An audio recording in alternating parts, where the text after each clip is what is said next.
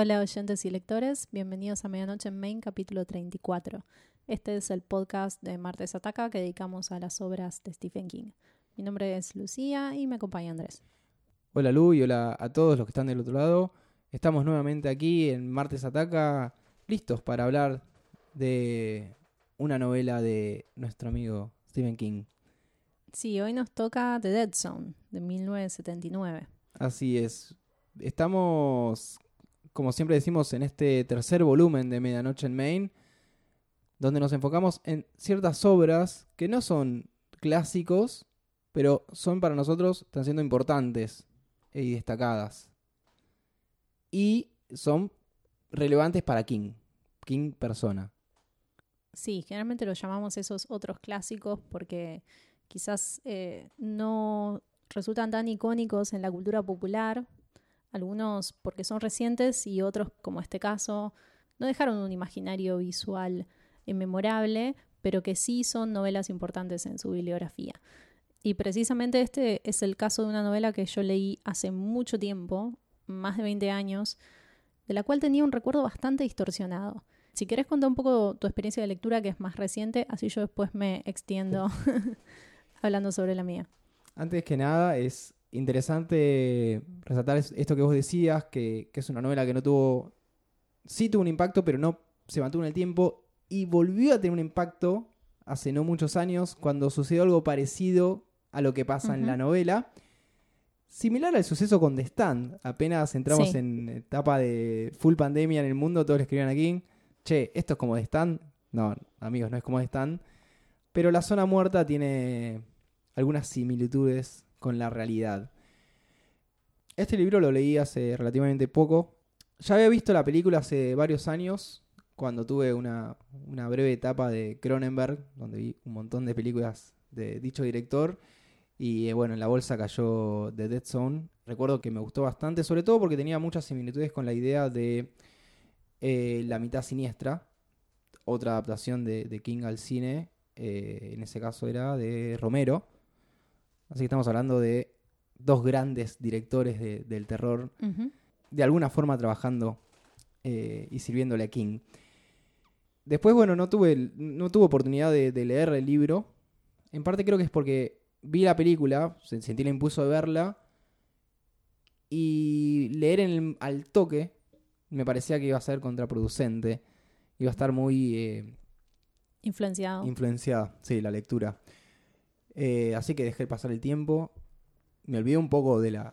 No de la trama principal, pero sí de los detalles de la película y pude leer el libro con tranquilidad para después volver a ver la película y, tal vez cambiar un poco eh, mi opinión. ¿Y cambió tu opinión? Sí, sí, ya lo vamos a hablar. Bien. La mía también cambió. Yo tengo dos problemas. ¿Nada más? son, dos problemas eh, fácilmente superables igual, pero, pero problemas al fin. El primero es que mm, hubiera jurado cuando releí este libro que toda la trama era sobre desenmascarar y confrontar a un político turbio. Resulta que eso solamente es el último tercio del libro, no sé si el último 25% de sí, la cuarto, sí. Y por mi inmadurez como lectora, la primera vez que lo, que lo leí, me aferré mucho a los hechos y muy poco al desarrollo de personaje. Así que me quedó una impresión poco memorable en esa lectura original. También, igual que vos, puedo culpar a la película de Cronenberg. En mi caso fue porque la vi después y me refrescó mal el recuerdo. Claro. o sea, me quedé con eh, la idea de que esa era la historia de la novela cuando hay muchas diferencias. Y el segundo problema es que me lo confundo con The Dark Half. Las dos tienen protagonistas varones a quienes les pasa algo en el cerebro, básicamente, además de tener un título muy, pero muy similar. Así que si en algún punto decimos The Dark Half, asuman que decimos The Dead Zone. Así Andrés no lo tiene que editar. O sea, hacemos un mashup. Yo a veces pienso en, en vez de la zona muerta, la mitad muerta. La zona oscura. La zona oscura. Está bien, son todos válidos y están, están por ahí. Y ambas novelas también hacen alusión a El extraño caso de Dr. Jekyll y Mr. Hyde em, de Robert Louis Stevenson, que es una referencia tirando a como un hacha y eso hace que también se me genere confusión entre los argumentos, aunque sé en mi corazón que The Dark Half es una de mis favoritas por los motivos que ya mencioné en el capítulo 7 de este podcast. A pesar de esto, en la relectura reciente, redescubrí una novela muy sensible con un protagonista héroe barra mártir. Que enfrenta una serie de situaciones y decisiones bastante tristes.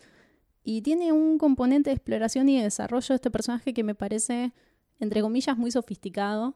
Em, además de que ofrece múltiples lecturas sobre lo que sucede concretamente en la historia. Así que hay bastante para explorar. Sí, eh, en eso coincido con vos porque también mientras lo leía y cuando lo terminé de leer, inclusive me di cuenta que es algo que me agradó mucho, creo que esa es la, pa- la palabra, me Sí, a mí agradó. también. eh, cómo, cómo King traza unas líneas que aparentemente son paralelas e inconexas y al final se terminan cruzando y no hay historias de más o personajes de más, no, no sentí que sobren partes. De hecho, tal vez es la primera vez que donde diga, me tendrías que haber escrito más sobre esto. Necesitaba más páginas sobre algunas secciones y esta vez no lo hizo. ¿no? Esta vez no, no se excedió. No recuerdo alguna ninguna meseta. No sé si a vos te pasó o no. No, para nada. Y estamos hablando de una novela que tiene su primer mitad con el protagonista en coma. Para lograr que sea interesante lo que pasa ahí, ahora lo vamos a charlar, hay una destreza, ¿no? Sí. Narrativa. Y lo que sucede también construye para más adelante. Así que estoy de acuerdo. Para mí es uno de sus libros más ajustados, al que no, Mm. le, no le sobra en absoluto. Y yo opino que no le falta. O sea, estoy satisfecha con la cantidad de información que me da y también creo que es intencional para que después se pueda expandir eh, post lectura. Sí, creo que, que da la sensación de que todo lo que tiene para decir está escrito, pero escribe muchísimo entre líneas. Tal cual. Es eso. ¿Querés que, bueno, como siempre, vamos a hacer un análisis libre de- del libro. No vamos a recortar nada, así que si no lo leyeron y lo quieren leer, sobre todo, vayan. Se los recomendamos, se lo podemos decir. Si no, bueno, acá seguimos eh, hablando Con spoilers. con spoilers de la zona muerta. Contemos la sinopsis. La zona muerta en un principio nos narra dos sucesos inconexos que finalmente se van a vincular. En el primero tenemos a un niño que se da un golpe en la cabeza en una pista de hielo y empieza a tener esporádicas premoniciones. Y por otro lado, se nos presenta un vendedor ambulante de Biblias con pensamientos y acciones un tanto oscuras que termina matando a un perro o, golpeando a una mujer. Es un prólogo bastante interesante porque son, es lo que decía antes, son como dos historias bastante eh, eh, contrapuestas. De esta forma vamos a conocer la historia por un lado de John Smith, que es un profesor de literatura que tiene un accidente automovilístico que lo deja en coma, como nos anticipó Lu. Eh, y, este, y este suceso le termina despertando un poder psíquico a través del cual puede previsualizar eh, momentos trágicos eh, de las personas con las que entra en contacto, en contacto físico. Y por otro lado nos vamos enterando del ascenso político de Greg Stilson, eh, alguien considerado un, un- forastero, un outsider, que se va colando y ganando posición eh, y poder político a través de ciertas excentricidades y chantajes. Estos son los dos personajes que se van a encontrar al final de la novela. Así es, los antagonistas. Vamos a empezar por lo más falopa. ¿Cuál es la explicación científica de esto que le pasa a John Smith?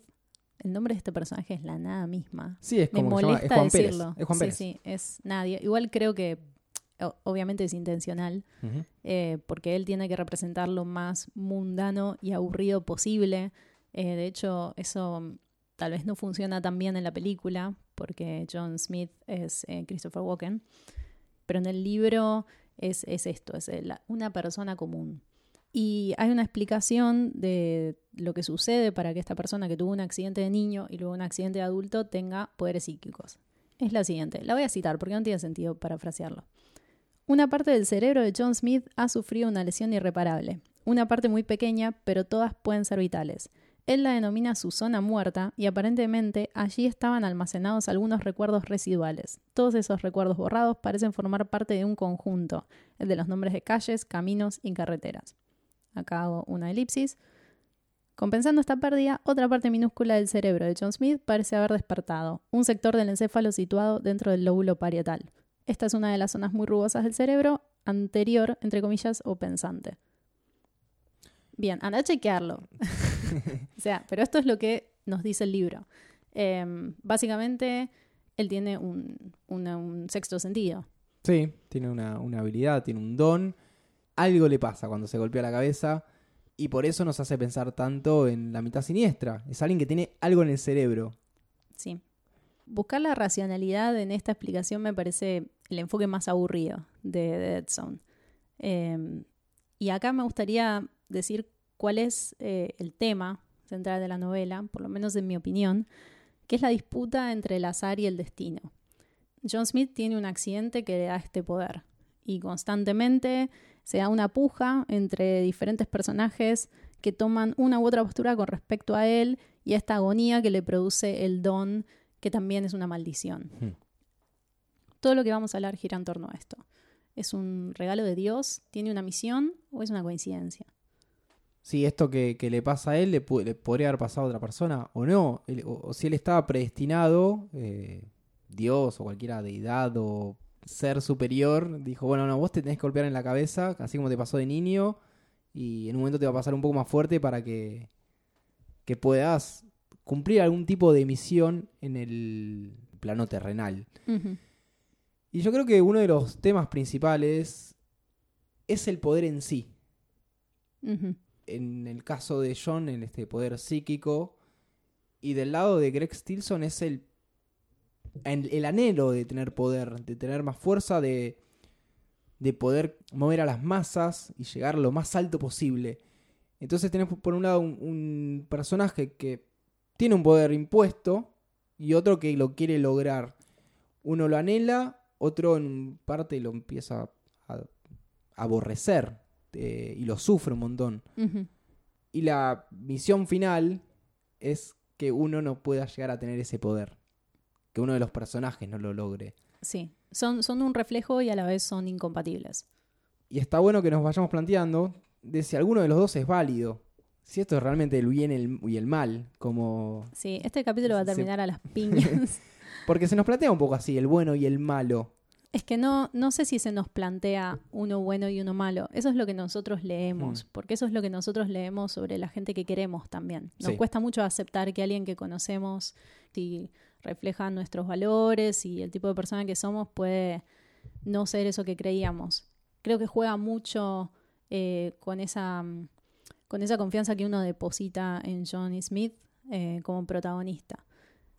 Hay algo que me gusta mucho de, Dead Zone y es em, el desarrollo de los personajes al comienzo eh, y durante todo el tiempo que John Smith está en coma. Esos personajes son eh, su exnovia, que al momento del accidente es su novia, pero inevitablemente el tiempo pasa y ella sigue su vida, y sus padres. Em, Dijimos que son cuatro años que está en coma. Que es cuatro años y medio. Una barbaridad. Sí. Y me gusta, me gusta cómo está narrado porque King anticipa ese poder de clarividencia, ya sea real o no, em, durante el tiempo que Johnny permanece en coma. Porque mientras el protagonista duerme, él va narrando los hechos históricos, globales y personales al mismo nivel, como si fuera una percepción en la que todo sucede al mismo tiempo. Y el mundo de las vidas de los demás personajes avanzan y cambian mientras John permanece estático sin mm. enterarse siquiera. Pero cuando él se despierta, tiene esta capacidad de adelantarse a los hechos y de recuperar esa agencia que perdió durante el tiempo que estuvo dormido, mientras, por el contrario, son los demás quienes se mantienen ignorantes del contexto y, entre comillas, pierden poder. Acá surge de nuevo esto que os decías, de que el poder es un tema eh, central en Dead Zone. Y también en relación a esto se desprende esta exploración de cuánta humanidad le queda a John Smith ahora que es una normal, que es una abominación, como le hmm. dice ese policía que le ayuda, es una, una, vaca de dos cabezas que vio una vez en la feria, ¿no? Es un freak. Los personajes eh, que mencioné antes, incluyendo el último alumno que él tiene, son esos cables a tierras que lo mantienen cuerdo, pero los vínculos a lo largo del libro se van deteriorando y John Smith se deja llevar por esta supuesta misión ante Dios que fomenta tanto su madre. Sí, en un momento él siente que se tiene que alejar de toda esa gente, del mundo que se fue armando, que se fue, fue tomando distintas formas. No es que sea una persona solitaria, sino que se ve obligada a, a vivir en soledad y, re- y- y un tanto recluido porque se le va un poco de, de las manos este poder que tiene y, y buscan convencerse de que efectivamente tiene una misión y tiene un fin para su vida. Sí, ahí diste en un punto clave. Yo también creo que él se autoconvence. Pero a la vez le pasan cosas que, que lo llevan hasta ese punto. Porque en un principio John Smith tiene visiones sobre las personas que lo rodean. En principio la gente en el hospital, a quienes les avisa sobre información que no conocen de sus familias, incendios, accidentes y demás.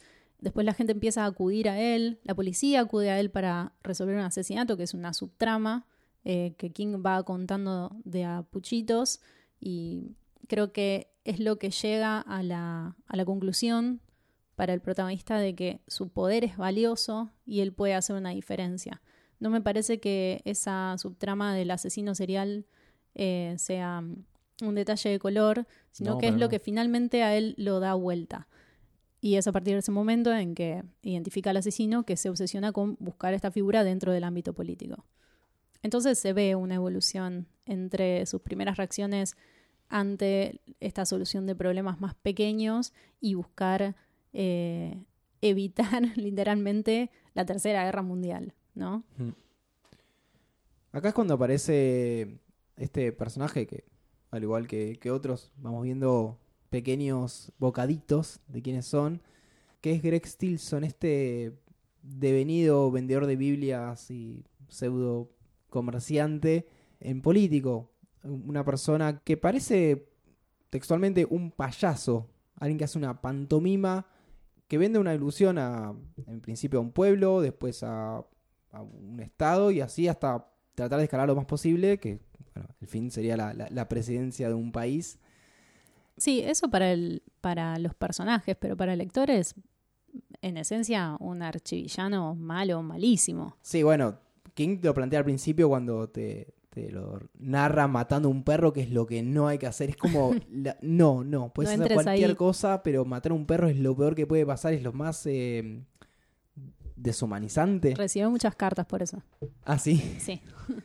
Lo interesante de este villano es que cuando lo creó, creo que no existía una figura tan, tan parecida a eso en el mundo real.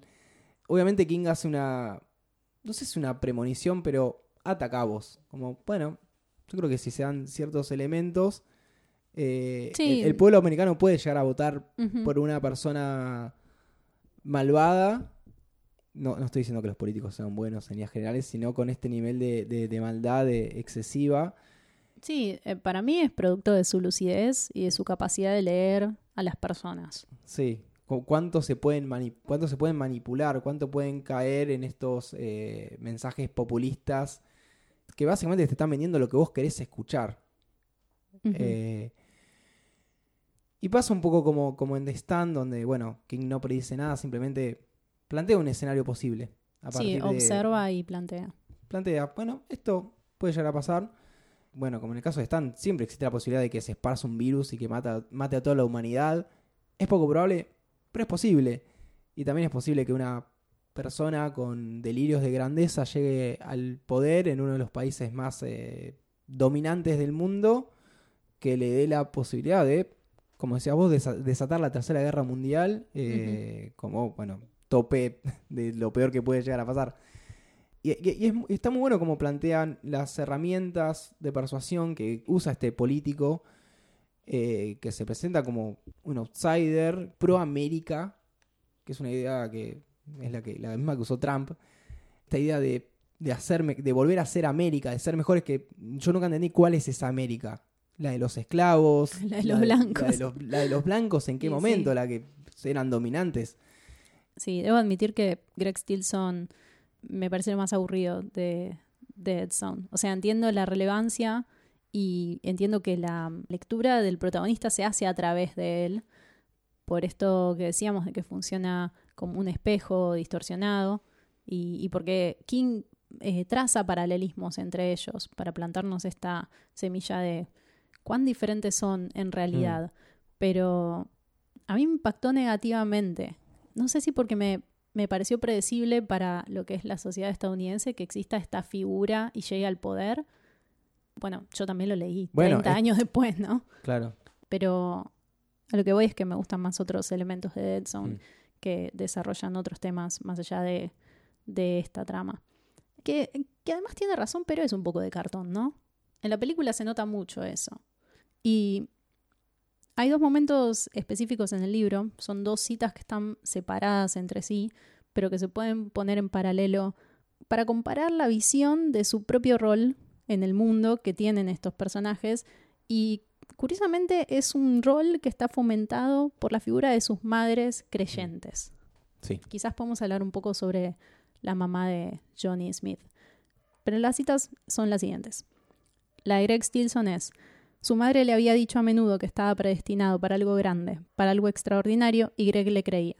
Y la de John Smith es, inmediatamente a continuación oyó, como si fuera otro trueno interior, la voz de su madre moribunda. Cumple con tu deber, Johnny.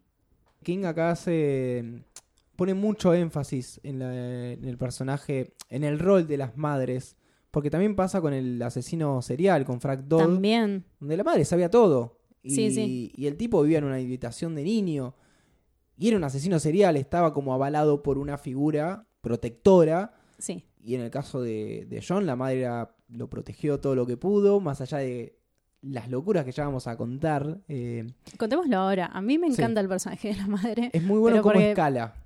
Sí, yo soy del club de fans de eh, religiosos chiflados en las novelas de King. Sé que es un tipo de personaje que repite un montón, pero no me importa, dámelos todos. Eh, y ella, cuando John queda en coma, empieza a tener unos delirios místicos y a sumarse a sectas que prometen, no sé, que, que va a venir una nave y los va a llevar al cielo porque viene el fin del mundo y qué sé yo. De hecho, suena bastante parecido a sectas que existieron Sí. algunas incluso después. Y en este mambo, cuando John despierta, ella le asigna una misión en el nombre de Dios. Sí. Eh, insiste con esto hasta el día de su muerte. Y por otro lado tenés al padre que es lo opuesto. El mundo de John es muy chiquito, porque son los padres y, y la novia de, de ese momento. Sí, pero acá a mí no me hace ruido como en Liz Story, que habíamos dicho, ¿por qué no tiene una amiga no, no, igual esta no, no iba, persona? no iba- no iba para ese Ah, lado. O sea, Porque él es una, una persona muy común y Sí. no es particularmente especial ni destacable. Entonces también te da esa sensación Claro. que sean tan poquitos y tan poco interesantes. pero más que nada me refería como al, al- al círculo íntimo, como la- lo, lo que pasa entre casa, la, la- la gente que, que tenés muy cercana.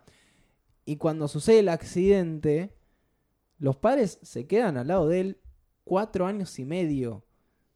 Y ni hablar del, bueno, trastorno económico que eso les provoca en un lugar donde tenés que pagar centavo sobre centavo cuando estás adentro de un hospital. Y la novia se queda también, ah, de otra manera, no esperándolo para casarse si es que se despierta, lo cual sería ridículo, ya estaríamos puteando si hubiera estado escrito así, pero ella eh, genera una relación con los papás, sobre todo con el padre, Y ella no y los, los antes. acompaña, no, Se y los acompaña durante todo ese proceso doloroso y se escriben y demás. Y hay algo muy lindo ahí porque mm, eh, King lo escribe de esta manera súper sensible y nada forzada. O sea, el padre no espera de ella ni le exige No. más de lo que ella les puede dar y se da todo de manera muy orgánica, ¿no? Cuando se escriben y cuando se dejan de escribir, hasta dónde ella les cuenta que, que se casó o que va a tener un hijo y demás. Em, me parece que hay ahí como una familia construida que es muy linda y es gran parte del motivo por el que me gusta tanto toda esa sección en que John Smith está en coma. Ella es uno de los mejores personajes femeninos de King. Y ellos como pareja también. Sí, cómo, cómo se mantiene luego del accidente, la relación entre ellos, cómo puede mutar a otro tipo de relación. Eh, algo muy triste que pasa, es, es- es muy triste, que es todo el tiempo y todo lo que él pierde en esos cuatro años y medio.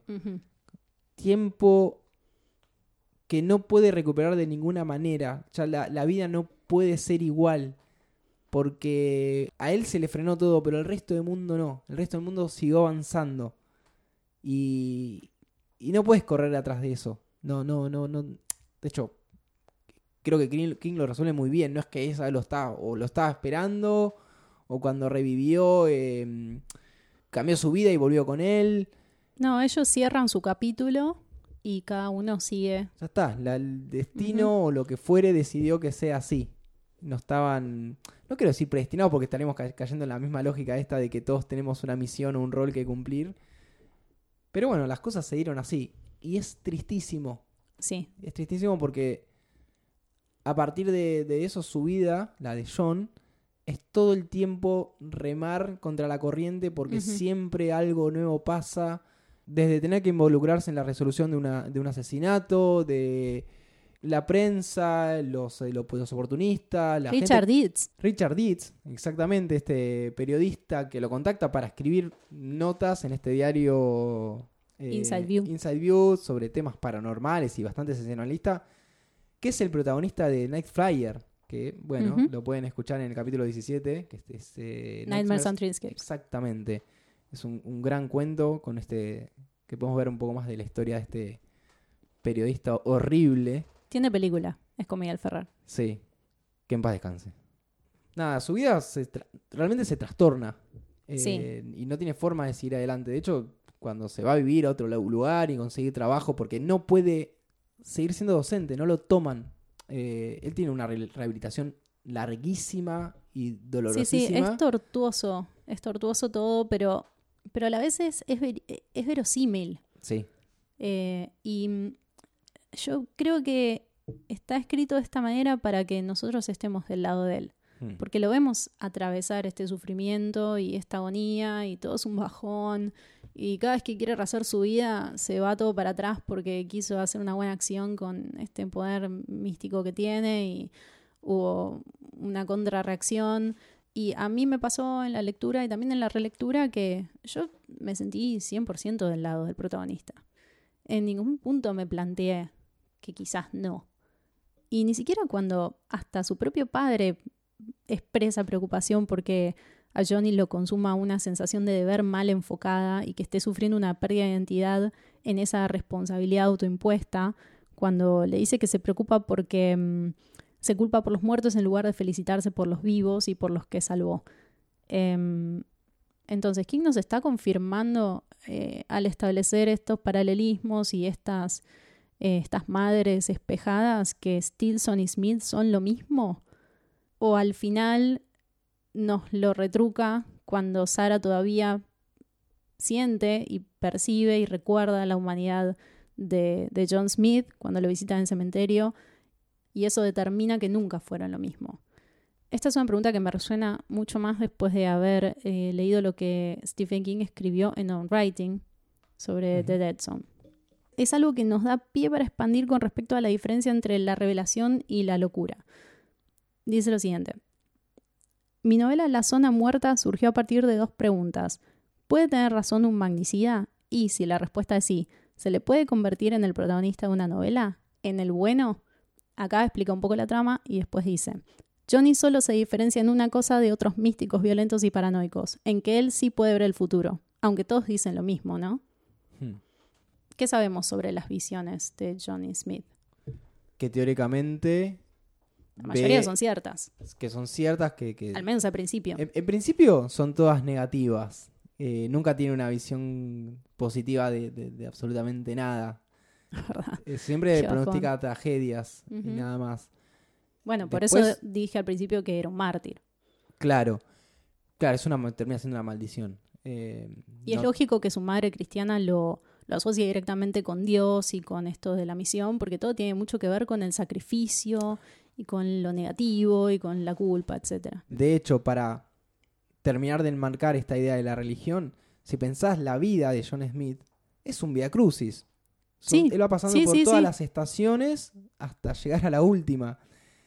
Y Jesús era como alguien al que pasó por todo eso porque nadie creía que era Jesús. Y, y él todo el tiempo hay gente que le cree y gente que no.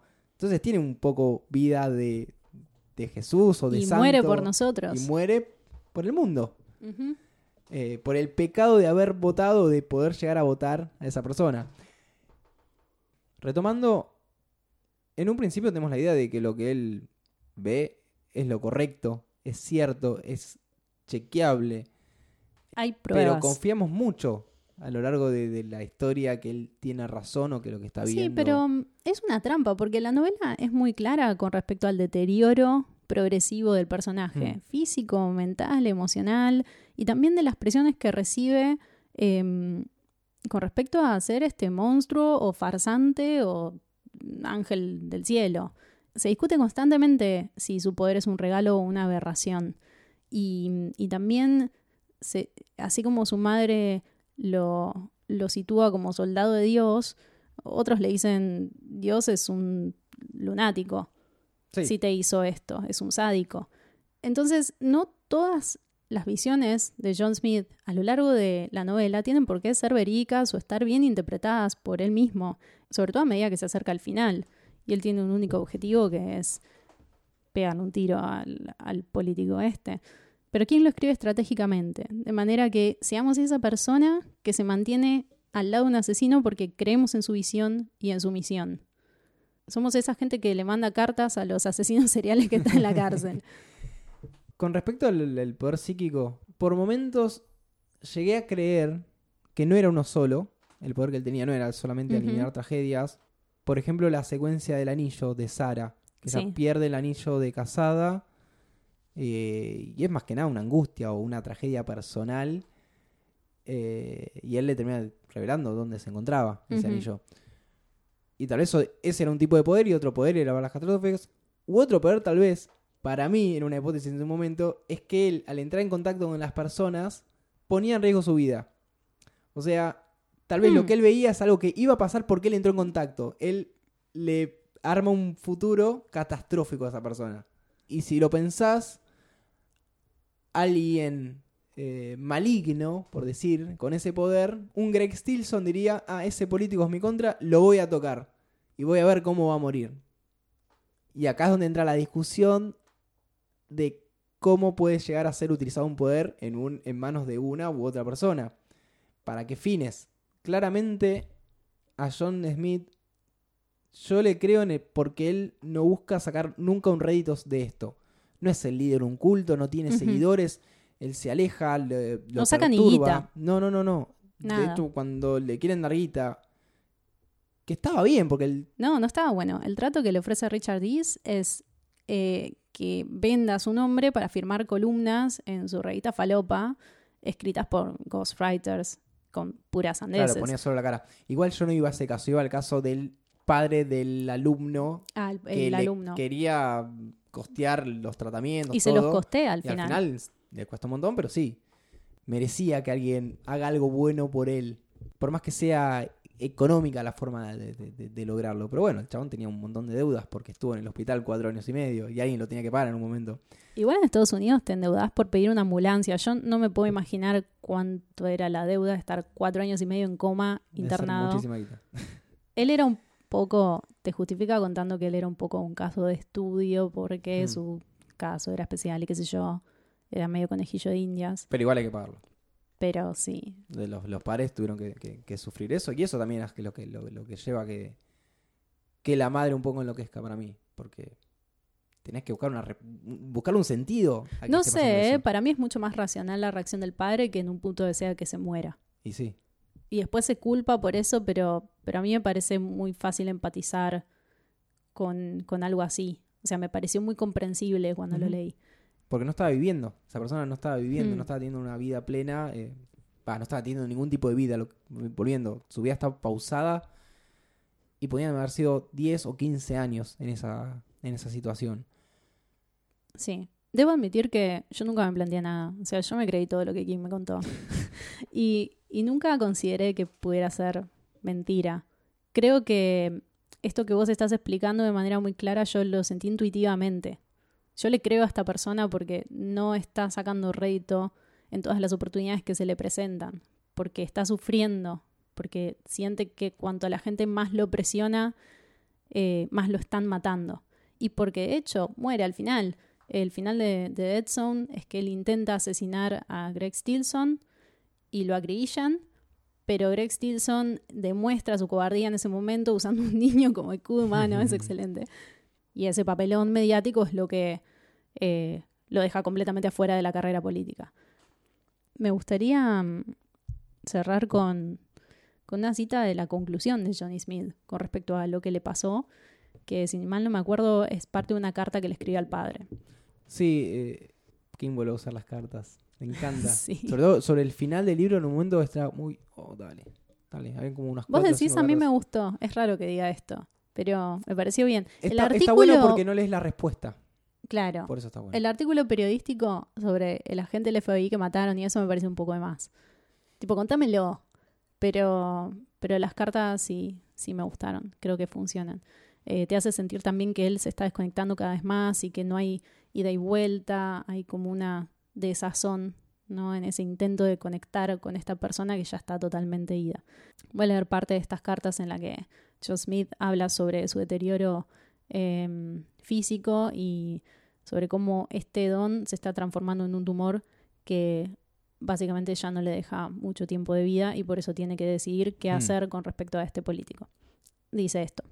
El tumor es solo el accidente que por fin se cobra la cuenta que tenía pendiente conmigo, el accidente que ahora pienso que nunca cesó. Acá hago una elipsis. Dios, el destino, la providencia, el sino, como quiera llamarlo.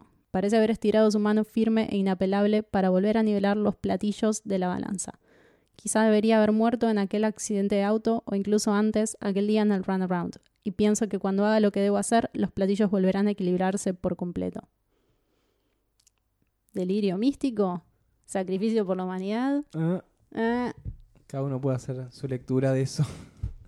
yo estoy a favor. Yo, yo, yo sería del clan Manson. Sí.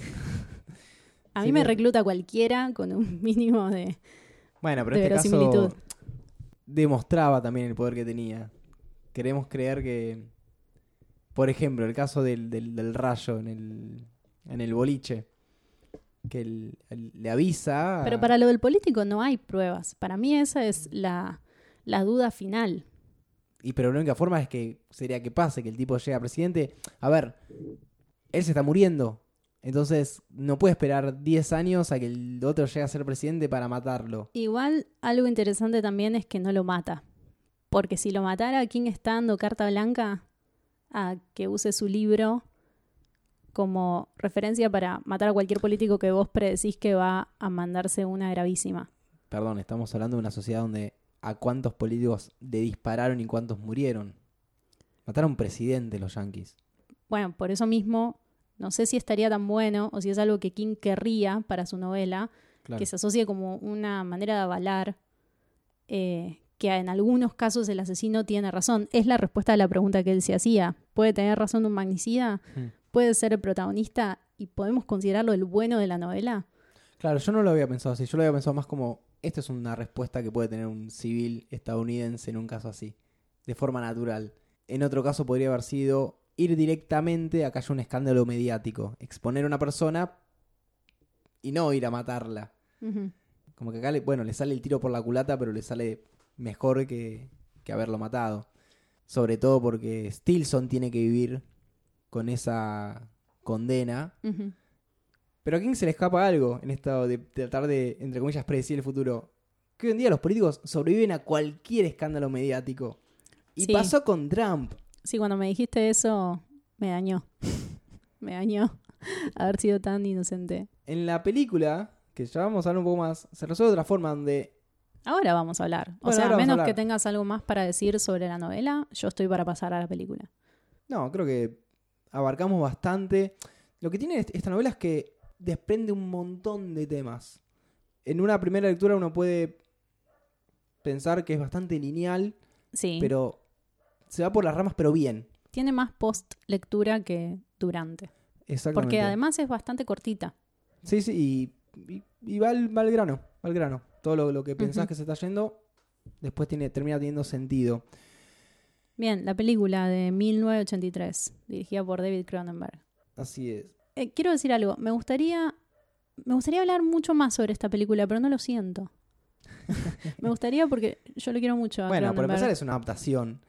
Sí, pero aún así. Y el enfoque es más sobre el- la idea esta de perseguir al político. Sí, de los es dos un protagonistas. thriller de ciencia ficción, pero es más tirando a thriller, drama que otra cosa. Hay un montón de elementos que quedan de lado, que no se exploran.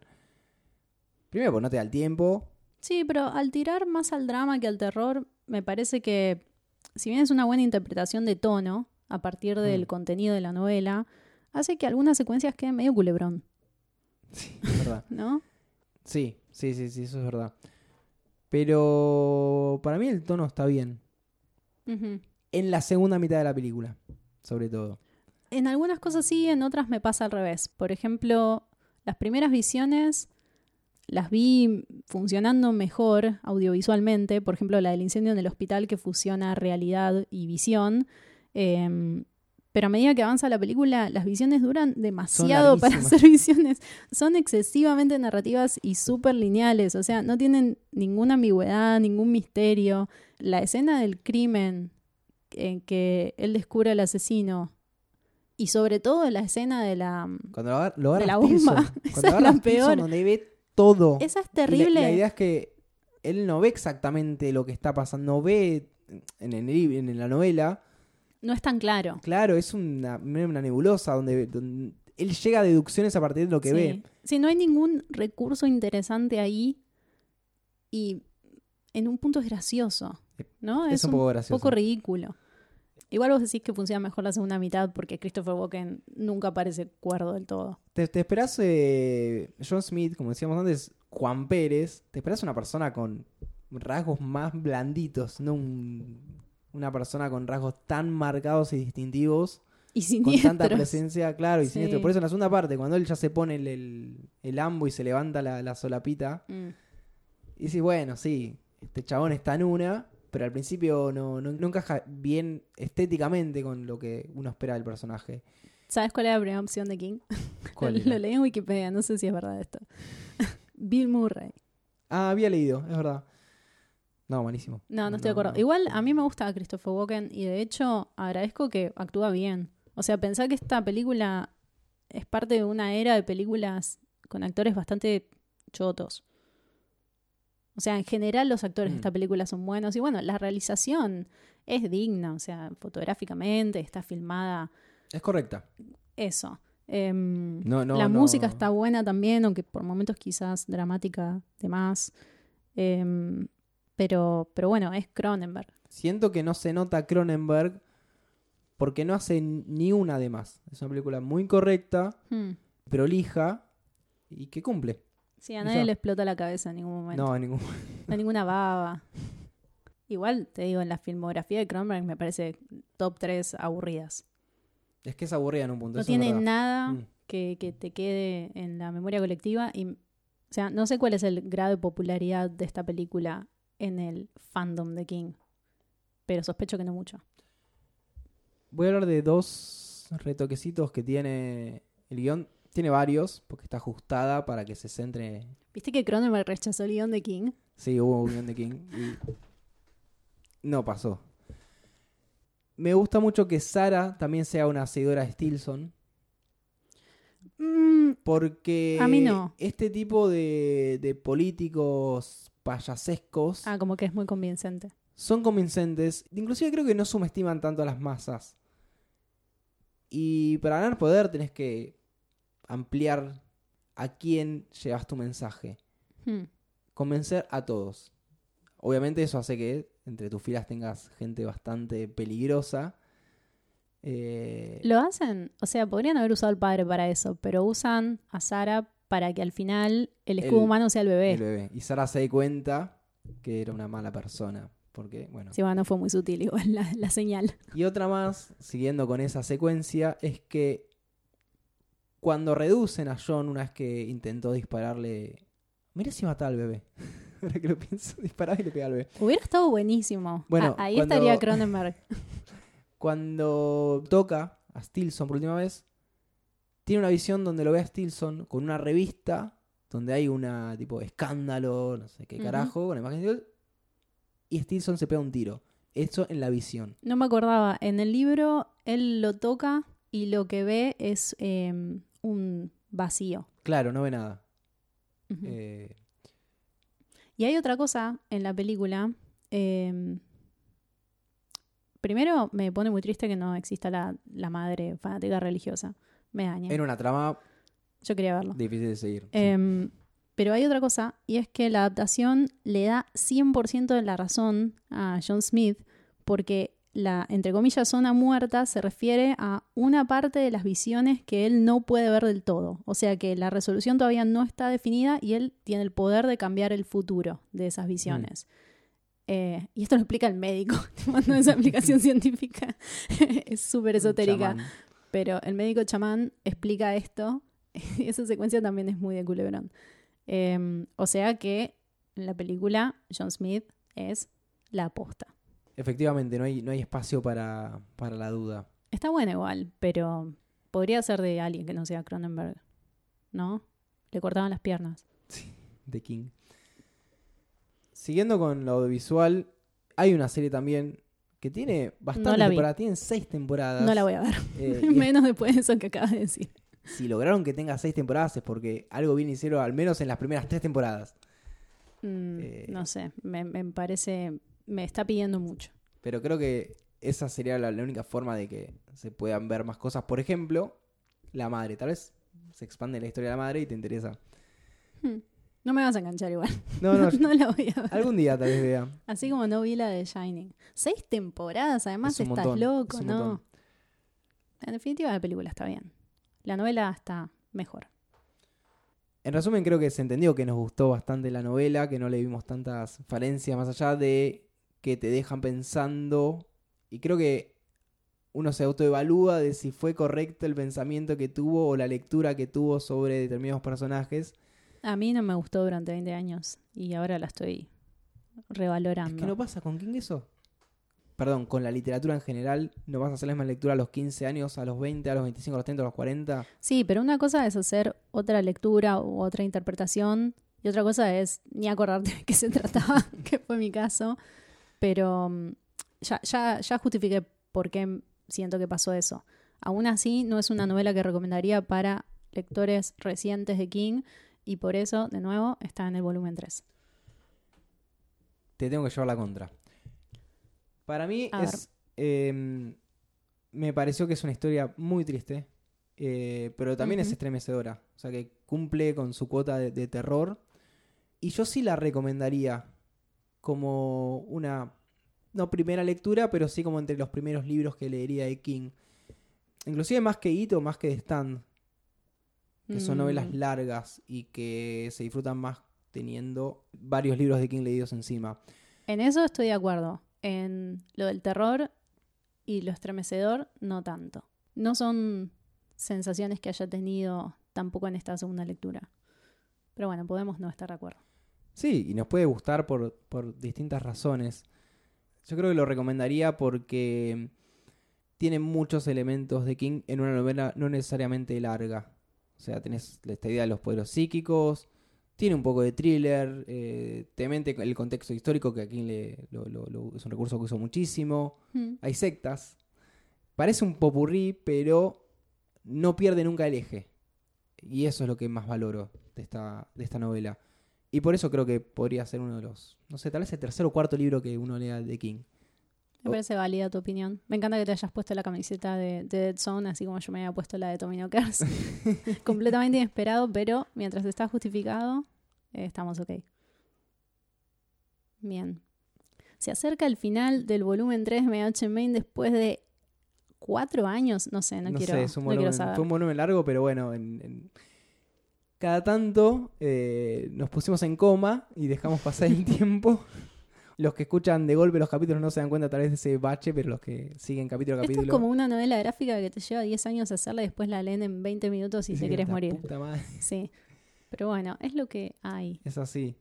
Quiero aprovechar este espacio final para mandarle un saludo a, a Claudio, Claudio Sanso, que, que nos recomendó en su emisión radial conocida como Almacén de Discos, que pueden escuchar en dinamo.com, eh, el bebé Sanso, que es un, un oyente también de, de este podcast que a nosotros nos orgullece mucho. Eh, así que nada, aprovechamos, le mandamos un abrazo. Tal vez escuche esto en algún momento y diga, ah, me nombraron. No sería Eh, la primera vez. Aprovecho para decir que yo soy muy fan del almacén de discos. Sí, Así que sigan su ejemplo y si les gusta, escuchan este podcast eh, y lo siguen, recomiéndenlo, compártanlo. Eh, nos encuentran sobre todo en Spotify, que es probablemente donde estén, donde ahora se están la, la mayoría. Contale a ese enfermito fan de King, al que te da miedo hablarle y que siempre está ahí como en un rincón, porque le puedes alegrar el día. Claro, tal vez quiere expandir el universo eh, de King y bueno, quiere escuchar otras opiniones, otros... otros Viste que. King escucha los podcasts eh, sobre él. Esto lo voy a decir velozmente porque tampoco... está bien, igual estamos en, en- en- en tema. Está bien. En- Eh, salió un episodio de Kingcast en el Ajá. que está Stephen King y ahí cuenta que él escucha ese podcast y otro que se llama Losers Club. Los menciono porque total eh, no hay competencia entre podcasts donde nadie nos paga nada. Eh, están en inglés, eso sí. Y cuenta que le gusta escucharlos porque, porque le gusta saber cómo se sienten los lectores cuando leen sus novelas y qué entienden de esas novelas. Así que esta actividad está avalada oficialmente por Stephen King, aunque mandemos fruta y le digamos borracho cada dos capítulos. es que... Tenemos que dejar de hacer eso. Sí. No lo hicimos y lo hiciste ahora al final. Ay, no. Es que creo que una persona como King debe leer muchas reseñas de, entre comillas, No sé, ¿eh? industria especializada. O lo habrá hecho en algún momento. No sé, porque hay una diferencia entre el vínculo personal del lector que hace esto de manera amateur, como nosotros, y una reseña profesional en medios institucionalizados y demás. Eh, hay algo en la intimidad de la experiencia que lo debe atraer a los podcasts. Es que iba a eso. Tal vez el tipo que escribe la reseña un poco piensa, esto eventualmente lo va a leer King.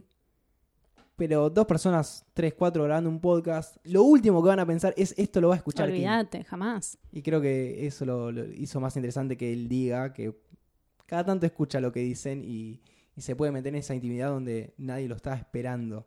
Sí, está muy bueno ese capítulo. Eh, si pueden, escúchenlo, porque también habla bastante sobre revival y sobre temas que yo no lo había escuchado mencionar ampliamente antes, así que me pareció Es interesante. justamente no hacen las preguntas que le hacen siempre. Sí. Sí, ya empieza así. No me pregunten de dónde saco las ideas. Bien. Bueno, likeen en Spotify y todas esas cosas. Y dentro de 3-4 meses volvemos. Ah, el último El último. capítulo de este volumen. Sí, se viene la última novela del volumen 3 de Medianoche en Maine, los otros clásicos de Stephen King. Y después, el futuro no está escrito, como dice Joe Stramer. Este fue el capítulo 34 de Medianoche en Maine. Mi nombre es Andrés. Mi nombre es Lucía y les deseamos buenas medianoches. Chau, chau. Adiós.